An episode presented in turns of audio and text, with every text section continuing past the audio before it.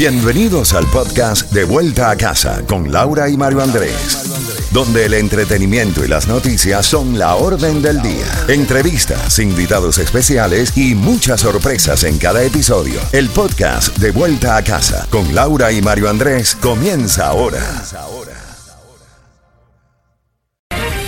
Z92, toda la música y todas las noticias a las en punto y a las y 30 de cada hora. Mario, a las 4 con 30 tenemos una temperatura actual de 88 grados. La mínima para hoy estará en los 80.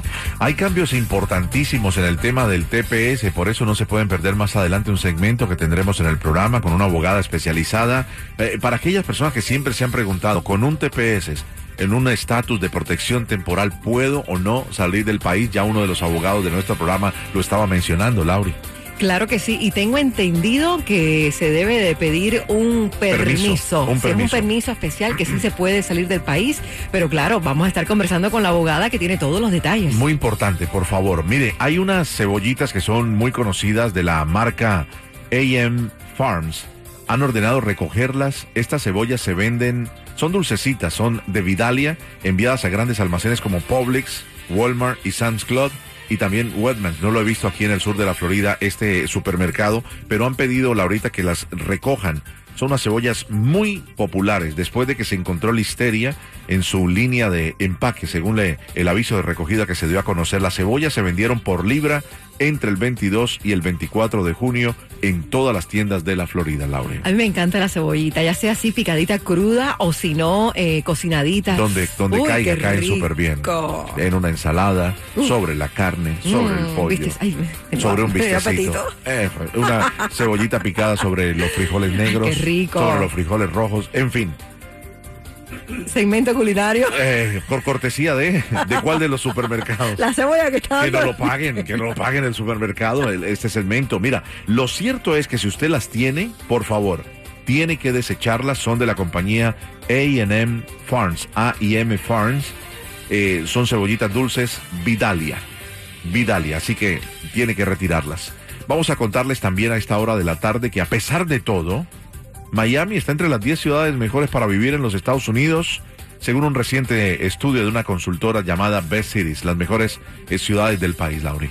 Qué bueno, ¿no? Miami quedó en la posición número 10, ayudando en gran parte por la gran cantidad de menciones en redes sociales. Y es que todo el mundo pone hashtag Miami. Miami está de moda, Miami está caliente como la temperatura. La publicación resaltó la popularidad de Miami, así como el atractivo que se está alcanzando en las empresas de tecnología y finanzas están estableciendo en la ciudad de Miami. La lista la encabeza Nueva York, Los Ángeles, San Francisco, Chicago y Washington. Pero mira, ya que mencionan el tema de las finanzas y la tecnología, la Florida superará a Nueva York como el epicentro de finanzas. Esto lo dice el administrador de fondo de inversiones James Cotulas, fundador de Typhoon Capital Management, que tiene 250 millones de dólares. Ese fondo se mudó de Chicago a Miami en 2018. Aseguró que la ciudad de Miami va a superar a la Gran Manzana como epicentro de finanzas. ¿Qué te parece? Ya cuando uno pasa por Brickell dice, este es un pequeño Wall Street.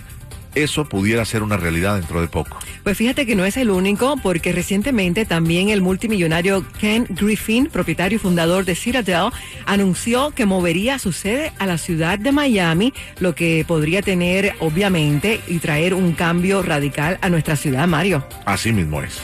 Cuando usted busca algo en Google o cuando busca a alguien en Google, lo que siempre quieren son buenos reviews, que tengan buenas recomendaciones.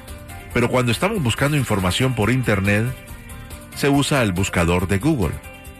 Una simple búsqueda de un nombre podría arrojar información personal de la persona que estamos buscando, pero ahora esa empresa está ofreciendo borrar sus datos personales. Google ya está ofreciendo que si usted no le gusta algo que pusieron suyo, lo puedan remover, Lauri. Pero muy bien, porque fíjate que tú puedes conseguir direcciones, números de teléfono, Mucho. correos electrónicos, todo ya. ¿Qué pasa con nuestra privacidad? No Eh, existe. Cuando le dice, mira, le damos esto a cambio simplemente que nos dé su email y su dirección, Todas estas compañías venden los datos, así que hay información que se puede remover de Google en el día de hoy, Laura. Tenemos boletos al concierto de Silvestre Dangón. Más adelante vamos a dar la palabra clave. Así que no se mueva de la sintonía. Más adelante hablamos de inmigración y tenemos más en esta tarde de martes de vuelta a casa. Música, información y premios. Las autoridades en Highland Park siguen dando información del sospechoso. Dicen que habría intentado quitarse la vida en 2019.